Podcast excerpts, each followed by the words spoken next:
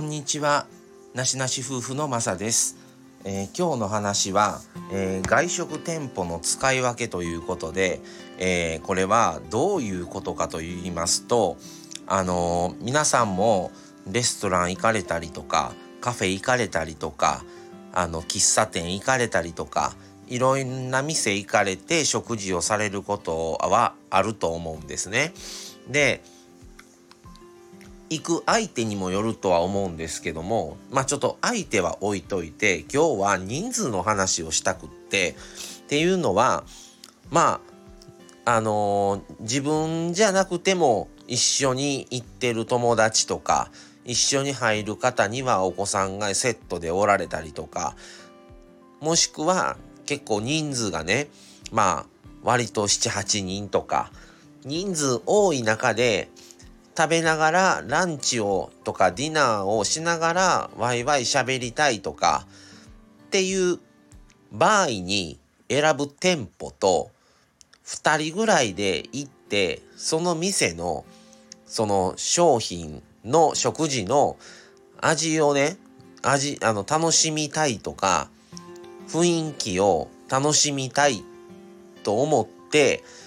1人2人で入る店舗とではまあ全然その意味合いが変わってくると思うんですけど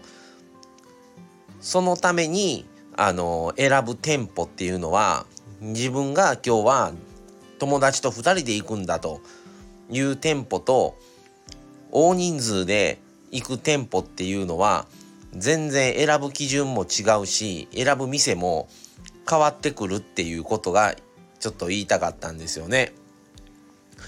でこれはあのー、別にど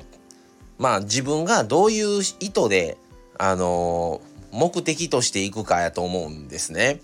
であのー、まあ今回はまあね食事のことで言いましたけど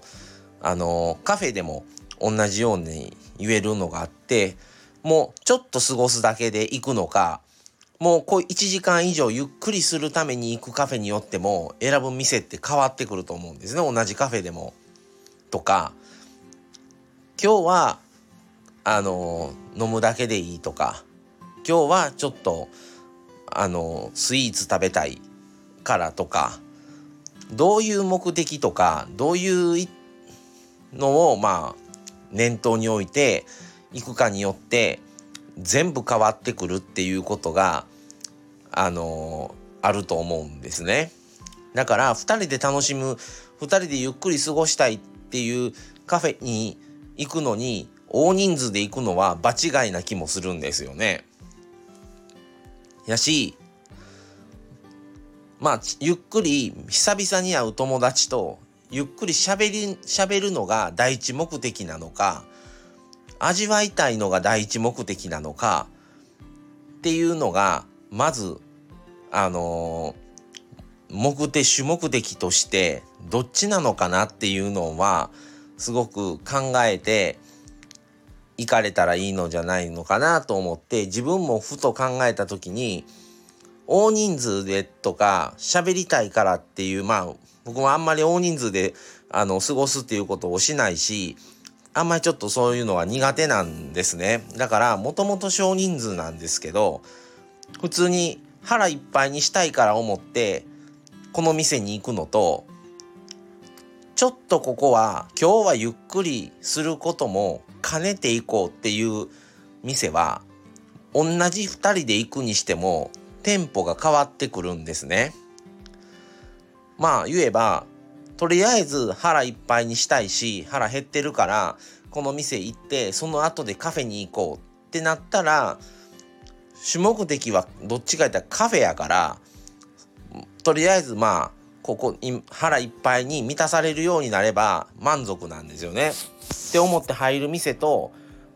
今日はもうここでもうカフェと食事を兼ねてるからあそれだったら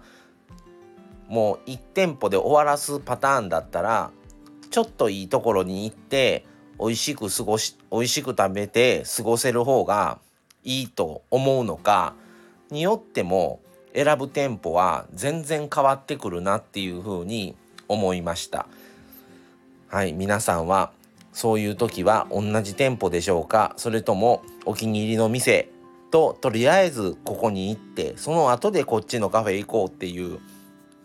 ものなのか人数によって変えたりとか行く相手によって変わったりとかまあいろんなパターンはあると思うんですけどもそういう使い分けっていうのは店舗の使い分けっていうのはあの自分にとってもその方が満足度も上がるしそうされてない方だったらそうしてみてはどうでしょうということでちょっと話のまとまりが悪いですがそういう話をちょっとしてみました。もしよかったら参考にしてみてください。はいということで今日はこの辺で終わりたいと思います。また次回をお楽しみに。それではさようなら。